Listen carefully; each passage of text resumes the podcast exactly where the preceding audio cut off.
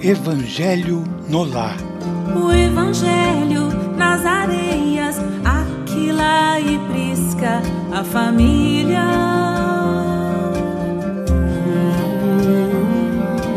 Na pureza de bondade, abrem suas portas ao errante.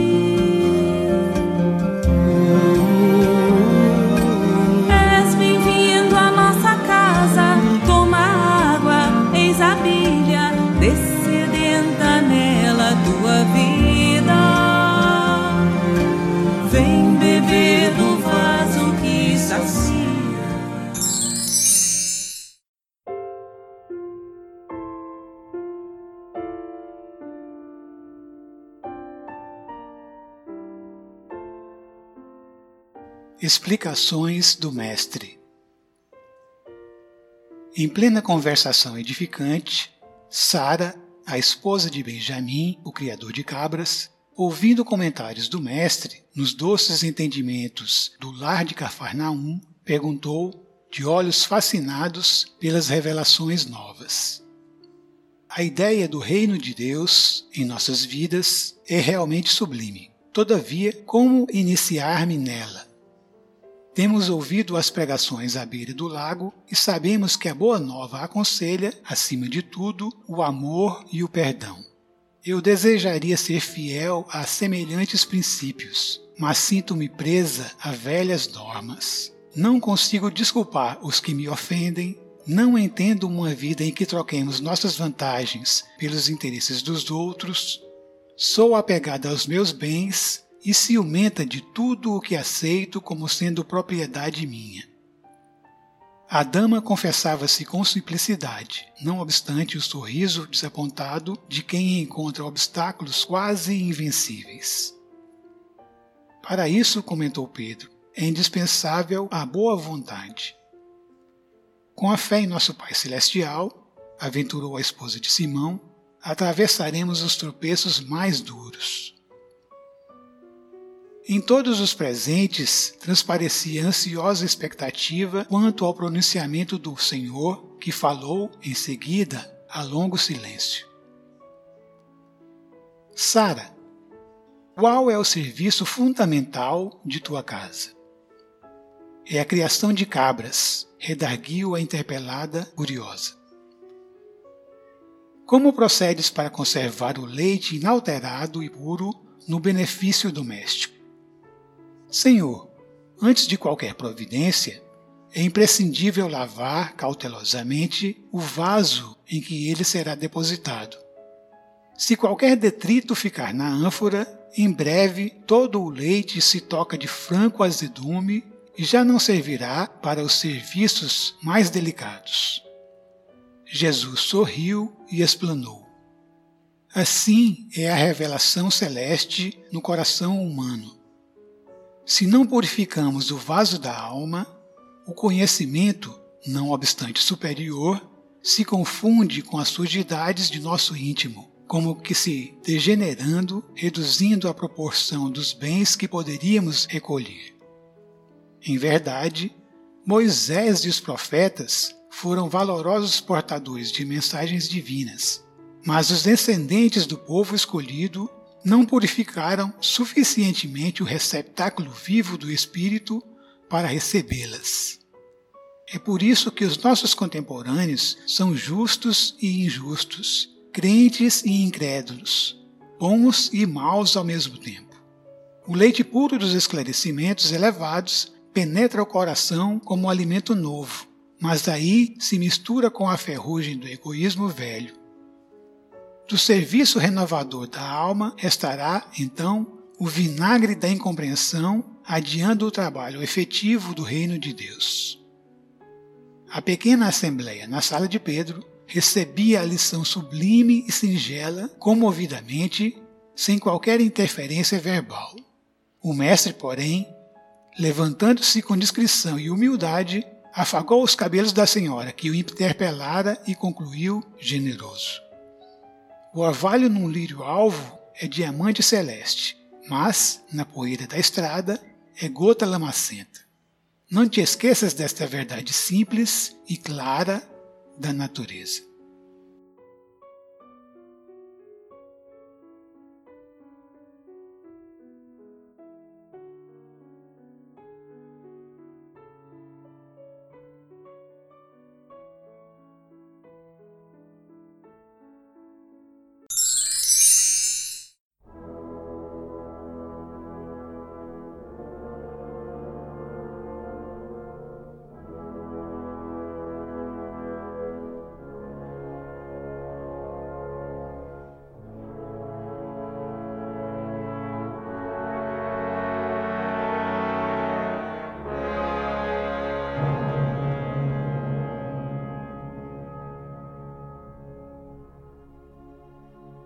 Do Evangelho segundo o Espiritismo, no capítulo 6, o Cristo Consolador, o item 5, Advento do Espírito da Verdade, o Espírito da Verdade em Paris, 1860. Venho, como outrora, entre os filhos desgarrados de Israel, trazer a verdade e dissipar as trevas. Escutai-me. O Espiritismo, como outrora a minha palavra, deve lembrar os incrédulos que acima deles reina a verdade imutável, o Deus bom, o Deus grande, que faz germinar as plantas e que levanta as ondas. Eu revelei a doutrina divina e, como um segador, liguei em feixes o bem espaço pela humanidade e disse: Vinde a mim, todos vós que sofreis. Mas os homens ingratos se desviaram da estrada larga e reta que conduz ao reino de meu Pai, perdendo-se nas ásperas veredas da impiedade. Meu Pai não quer aniquilar a raça humana.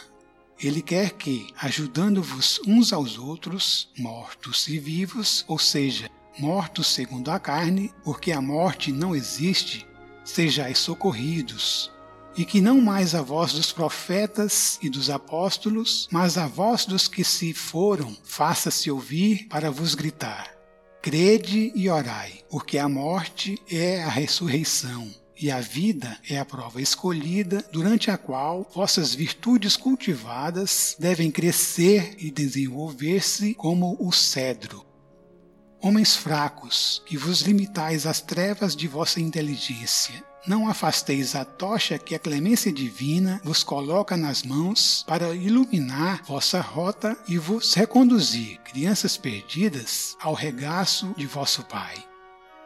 Estou demasiado tocado de compaixão pelas vossas misérias, por vossa imensa fraqueza, para não estender a mão em socorro aos infelizes extraviados que, vendo o céu, caem nos abismos do erro.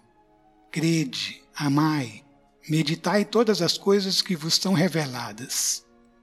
Não mistureis o joio ao bom grão, as utopias com as verdades. Espíritas, amai-vos, eis o primeiro ensinamento. Instruí-vos, eis o segundo. Todas as verdades se encontram no cristianismo.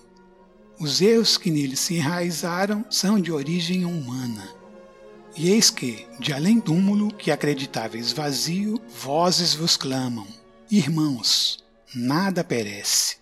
Jesus Cristo é o vencedor do mal. Sede os vencedores da impiedade.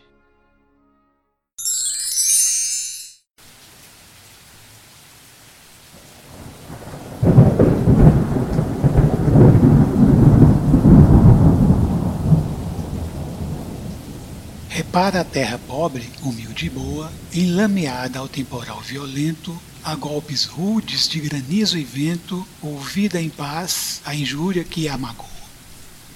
Depois, a vida desce-lhe a coroa de pétalas luzindo ao firmamento, e, feliz ante o mundo desatento, mais se embeleza quanto mais perdoa.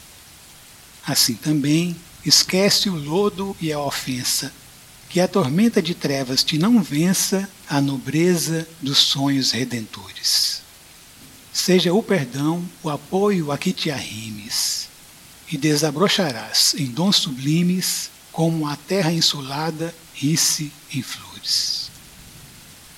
Alta de Souza Jesus amigo, na certeza inabalável da Sua presença constante ao nosso lado, que possamos nos esforçar para que da nossa parte estejamos também sempre contigo.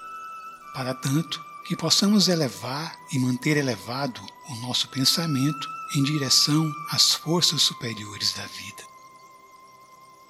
E neste exato momento, irmanados em pensamento com os amigos espirituais que nos acolhem e envolvem,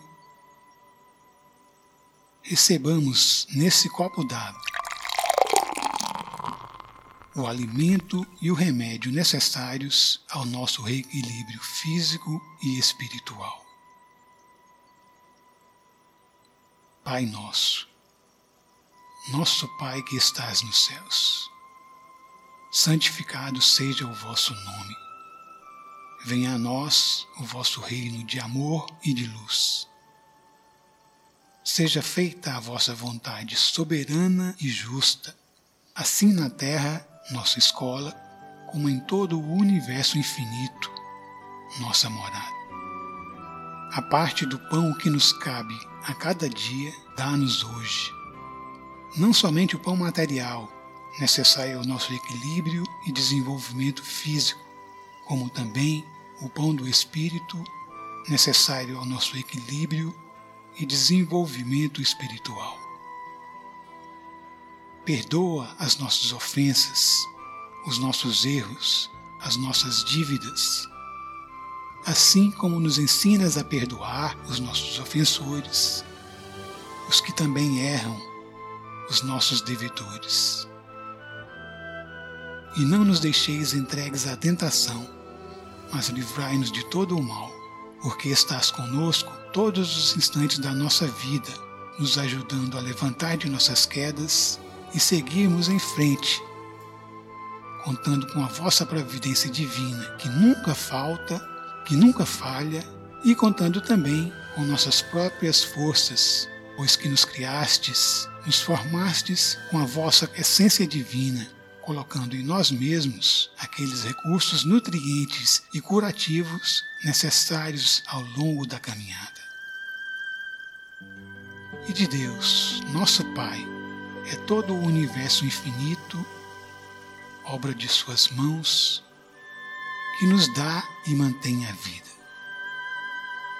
Que assim seja.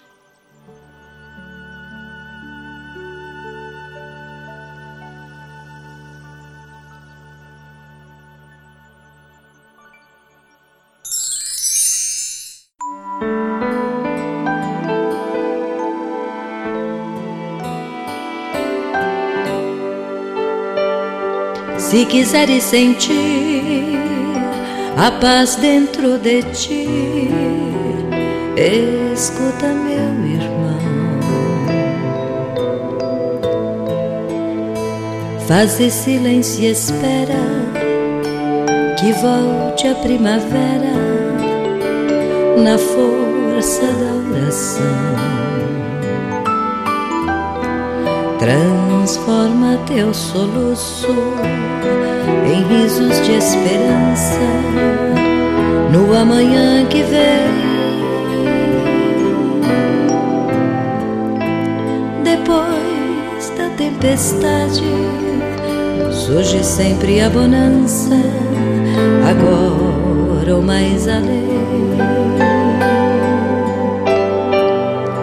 Em sua longa estrada, só tu tens o poder de transformar espinhos em flores perfumadas que o sol da confiança enfeita os teus caminhos. Olhando em seu redor verás que almas tristes te pedirão amor. Sua tristeza esquece, sorri, ampare e aquece, seja o irmão quem for. Sofrendo chuva ou vento, o trigo doura os campos, sem falar de sua dor. E quando a nuvem passa, a terra generosa desabotou em flor. Imita a natureza que se desfaz em luz até o entardecer. E quando a noite chega, o céu acende estrelas até o amanhecer. Imita da natureza que se desfaz em luz até o entardecer.